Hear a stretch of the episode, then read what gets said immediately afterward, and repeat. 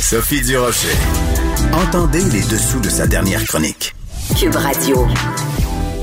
La télé-réalité dont tout le monde parle en ce moment, c'est bien sûr L'île de l'amour présentée sur euh, TVA. Il y a certaines personnes qui trouvent que c'est trop centré sur les apparences. C'est une télé-réalité, si vous en avez pas entendu parler, où euh, des jeunes et jolis célibataires sont amenés dans une villa au Mexique et doivent trouver l'amour. On va écouter pour commencer le témoignage, euh, la présentation d'une des candidates, Audrey.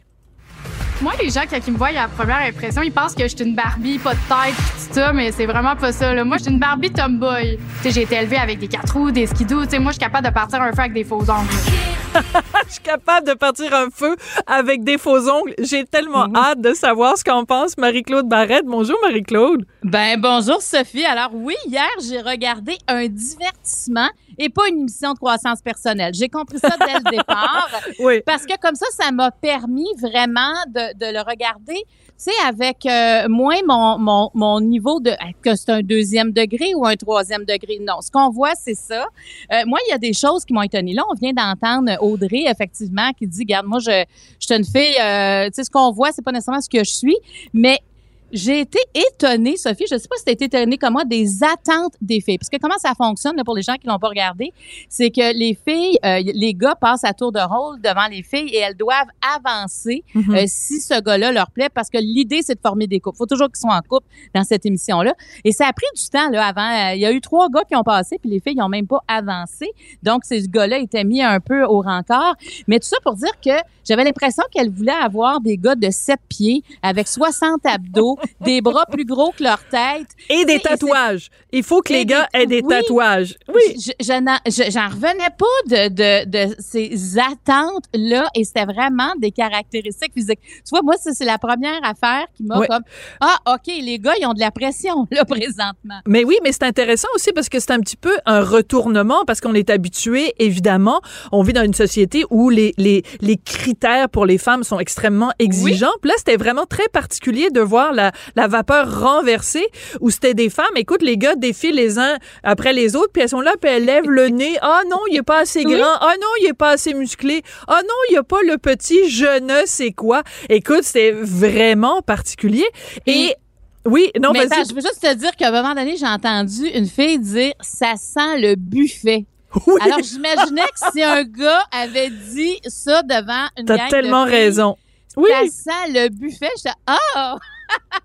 Alors tu sais, euh, on est, euh, c'est autre chose là. Je veux dire, c'est vraiment, j'ai réagi quand même. J'essayais de me calmer, mais je réagissais à quelques à quelques phrases comme ça. Oui, et ce qui est euh, très particulier parce que bon, au fil de- des épisodes, bon, évidemment, il y a des couples qui se font, il y a des couples qui se défont parce que la production envoie des des des, nouveaux des nouveaux gars, des nouveaux participants pour un peu brouiller les cartes.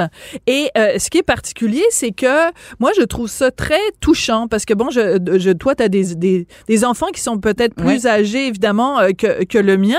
Puis je me disais, dans le fond, ils commencent dans la vie, tu sais, ils ont, mettons, 21, 22, 23 ans, et euh, il, il, il y a, il y a quand même ce désir, au-delà des apparences, au-delà de d'avoir du sexe facile pour, euh, pour une nuit, ces gens-là sont vraiment là parce qu'ils veulent une relation, euh, ils veulent être aimés, ils veulent être reconnus. Ben, à un moment donné, il y a une des filles, elle part à pleurer parce qu'il y a aucun des gars qui l'a choisi. Puis je me disais, au-delà de tout ces, ces, ces lèvres botoxées, au-delà de tous ces, peut-être ces faux seins, au-delà des gars super musclés, on a juste des êtres humains qui veulent être aimés, qui veulent être choisis. Ça m'a beaucoup, beaucoup touchée. Ben moi, je vais te poser une question, Sophie. Est-ce que tu as l'impression qu'ils veulent qu'aimer quelqu'un? Ben moi je pense qu'il y a beaucoup de il y a beaucoup de ça, tu sais, je veux dire c'est c'est bien sûr une ces candidats qui sont là, c'est beaucoup les apparences, mais ce qui revient le plus souvent c'est euh, ils disent bon ben moi je, je tripais sur toi parce que j'aimais ta vibe puis j'aimais les apparences, mais j'ai vraiment besoin d'aller parler, d'aller te parler, qu'on se connaisse mieux pour savoir vraiment si ça clique. Puis je m'attendais pas à ça. Honnêtement, j'ai été agréablement surprise par cet aspect-là où tout le monde dit ben il faut qu'on se parle puis c'est c'est pas juste c'est pas juste les apparences. Euh, après est-ce que c'est c'est vraiment c'est sincère? Mais c'est ce qui revient tout le temps, ils sont toujours en train de dire ça là. Oui, et on sent que c'est important d'exister dans l'œil de l'autre. Et Voilà. ça, c'est pour. Hein, ça, c'est, c'est pas juste dans cette émission-là, c'est dans, c'est dans la vie. On est plusieurs, tu sais, à vouloir exister dans l'œil de l'autre. Et ça, c'est comme au sens, euh, je veux dire, c'est vraiment, euh, c'est, c'est ça. C'est... Marie-Claude, on a eu un petit problème, donc on va passer à une autre euh, ligne téléphonique. Donc, tu étais en train de nous dire que de l'importance d'exister dans, dans l'œil de l'autre. Et c'est vrai, c'est très touchant quand même. Oui, puis je, je, je pense qu'il y a du monde là-dedans qui se reconnaissent. Dans le fond, plaire. Euh, et, moi, je pense qu'on va avoir bien des larmes là, dans les prochaines semaines. Je veux dire, il y a, des liens. Puis écoute, honnêtement, là, Sophie, ça doit pas être facile. Moi, ce que je...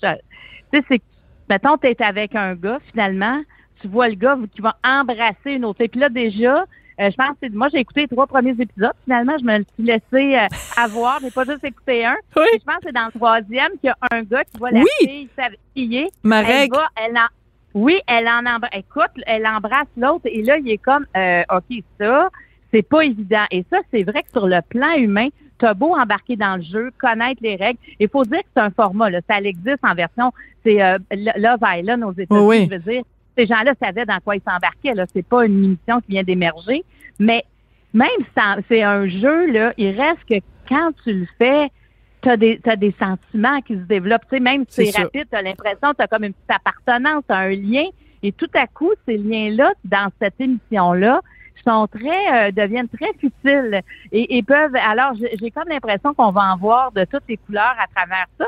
Je pense que je vais le regarder, mais en mettant quand, en mettant quand même euh, en prenant une pause, tu comprends? Parce que sinon, je vais juste critiquer. Parce que hier, j'en ai même fait presque un sketch du mot vibe.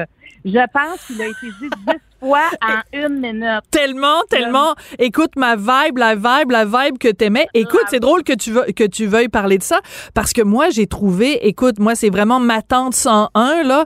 Mais, euh, mais c'est comme ça qu'Antoine Robitaille euh, s'appelle. Il s'appelle Mononcle 101. Fait que moi, j'ai décidé que j'étais ma tante 101. Écoute, c'est vraiment un mot en français, un mot en anglais, tout le temps, tout le temps. Mais cette génération-là est beaucoup là-dedans. Mais c'est vrai que le mot vibe, là, je l'ai jamais entendu aussi souvent de toute ma vie. Fait que moi, je trouve que toi. Moi, ça, mais d'après moi, si on l'écoute ensemble, là, on va commencer à mettre le mot vibe dans les chroniques parce que, écoute, on pourra pas se l'enlever de la tête, là. Hein? Parce que moi, je suis pas dans, je suis peut-être pas dans la bonne vibe. Écoute, j'en revenais pas hier, c'est là, ben, écoute, donc. Ce mot-là, il est très, il passe partout. Il peut, euh, toutes les émotions peuvent être décrites dans vibe. Oui, puis tu sais, c'est je, euh, ta vibe, la vibe B, tu sais, c'est comme tu peux quasiment le, le, le conjuguer euh, ce mot-là. Et euh, écoute, il y a, y a un autre aspect, euh, je trouve, qui est très intéressant. Premièrement, moi, je trouve mes, les commentaires de Mehdi Boussaïdan absolument hilarants. Je sais pas qui écrit ces textes, j'imagine c'est en grande partie lui, mais mais les scripteurs qui travaillent avec lui, c'est que tu regardes la série puis tu te passes des réflexions comme les filles, elles sont toujours en train de crier à chaque fois que quelqu'un reçoit un texto, ils se mettent à hurler comme si c'était le début de la troisième guerre mondiale. Et euh, t'as toujours le commentaire de Mehdi Boussaïdan qui vient comme prendre un pas de recul. Donc, euh, et, puis il dit en fait tout haut ce que nous on pense tout bas. Puis c'est vraiment hilarant. Mais j'ai l'impression que plus que on va connaître les candidats, là, c'est lui aussi plus qu'il va, il va être avec eux si on veut. Ouais. Je pense qu'il sera encore, euh, il va être encore plus strident j'ai comme l'impression que, tu sais, une fois que tu connais quelqu'un, tu peux t'en permettre un peu plus. Tu sais, comme téléspectateur, on va les connaître plus aussi. Fait que je pense qu'il va, il va être encore. Euh, moi, je pense que ça va rentrer encore plus au poste dans les dans les prochaines semaines.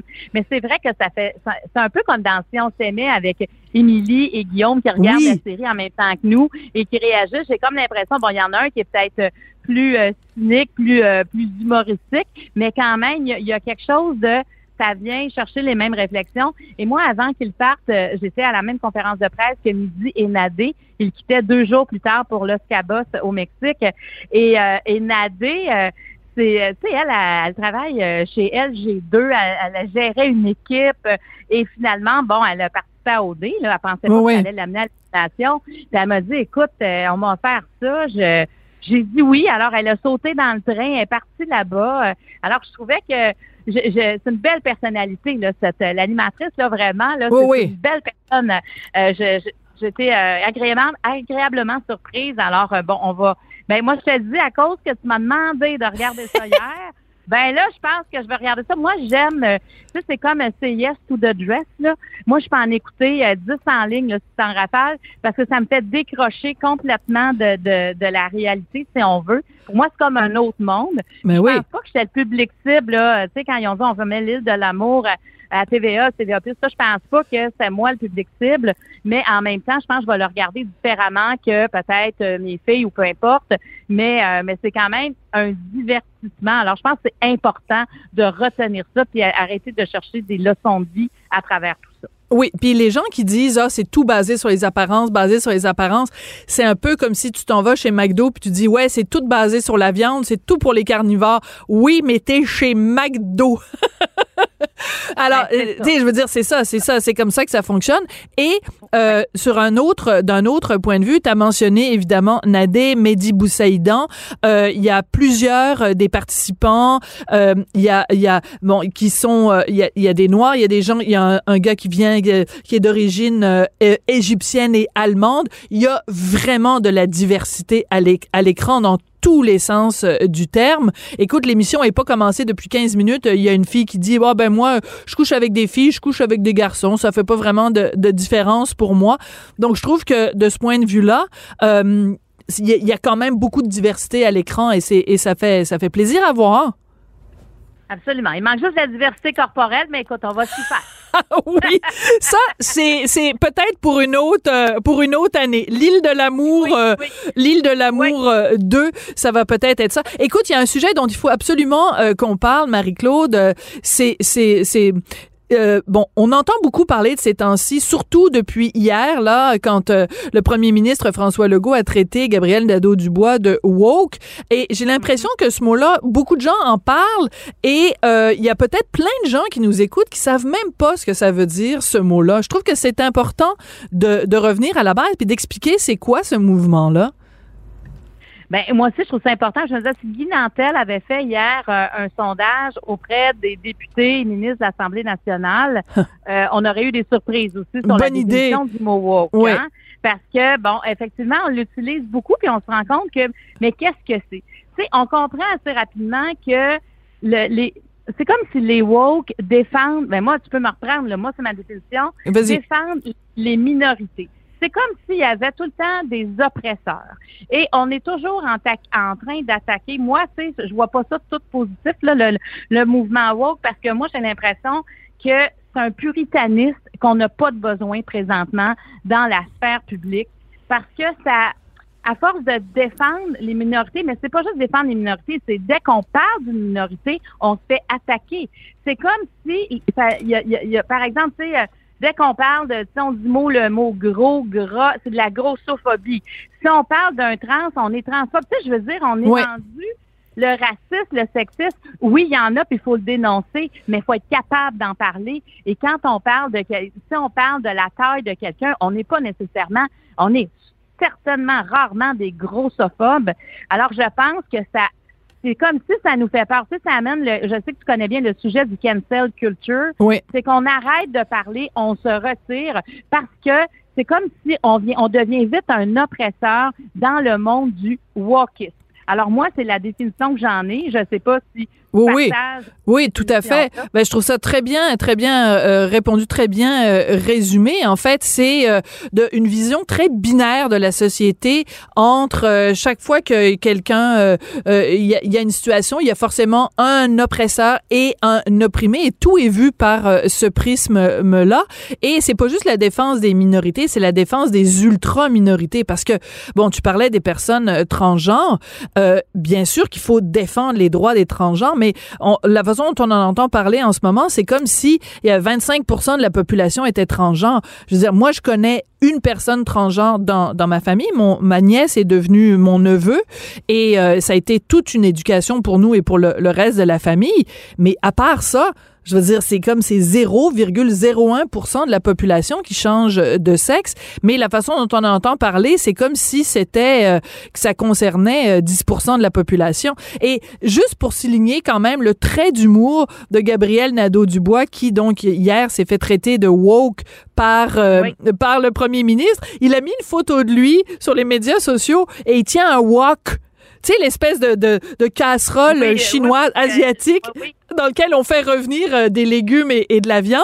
Puis il a dit, ah ben c'est très utile les wok, moi j'en ai toujours un pour faire. Et là, je me disais, bon, OK, au moins Gabriel Nadeau-Dubois est capable de faire de l'humour avec ça, parce que il y a plein de gens qui savent pas comment prononcer ce mot-là, qui savent pas exactement ce que ça veut dire. Et, Et- ça fait du bien, et ça fait du bien l'humour, Sophie. Oui. Moi, je trouve que de temps en temps, là, surtout quand ça, sais, comme l'Assemblée nationale, à un moment donné, ça fait du bien l'humour parce que ça fait partie de la vie aussi. C'est l'équilibre d'un être humain d'être capable d'avoir de l'humour. Hein? Quand t'as pas d'humour, t'es souvent un psychopathe. Là. Alors là, tu sais, de l'humour, moi, ça me fait du bien. Puis, mais ce que je pensais pas, c'est que c'est François Legault, notre premier ministre, qui allait comme euh, démocratiser le mot woke. je pensais pas que ça allait venir de notre premier ministre à quelque part, parce que je pense que là, il y a, même si on l'entendait souvent, je sais pas si c'est cette impression-là, mais j'ai comme, là, on veut la définition. On veut comprendre justement parce que même euh, Éric Kerr avait l'air un peu mal pris avec euh, la définition de ce mot-là quand on lui a demandé après. Et je pense que comme élu, il faut quand même que tu commen- co- connaisses le mouvement woke, là, parce que c'est, ça fait partie de, de ceux qui manifestent. C'est, je veux oui. dire, ça fait partie de ceux qui critiquent. Ça fait partie de ceux qui annulent la parole de plusieurs personnes. Donc, tu peux pas passer à côté de ce mouvement-là quand même qui prend de l'ampleur là, Mais- avec, avec, avec le temps. Là. Et regarde, quand tu as le mouvement woke euh, qui, par exemple, sous prétexte de défendre les droits des Autochtones, qui trouve ça tout à fait normal et acceptable de brûler des livres, Ouais. c'est qu'il faut s'intéresser à ce mouvement-là parce que les conséquences sont extrêmement graves. Alors écoute, euh, moi je pense ce soir, je vais me préparer un petit sauté de poulet et de légumes dans mon wok Dans pour- en l'honneur de Gabriel Nadeau-Dubois après avoir écouté un bel épisode de l'île de l'amour. Merci beaucoup, Marie-Claude. Hey, J'aime bien ta vibe, j'adore. Ah ouais, on va vibrer ensemble. OK. Salut. Ma BFF, ma best friend. Bye. OK, au revoir.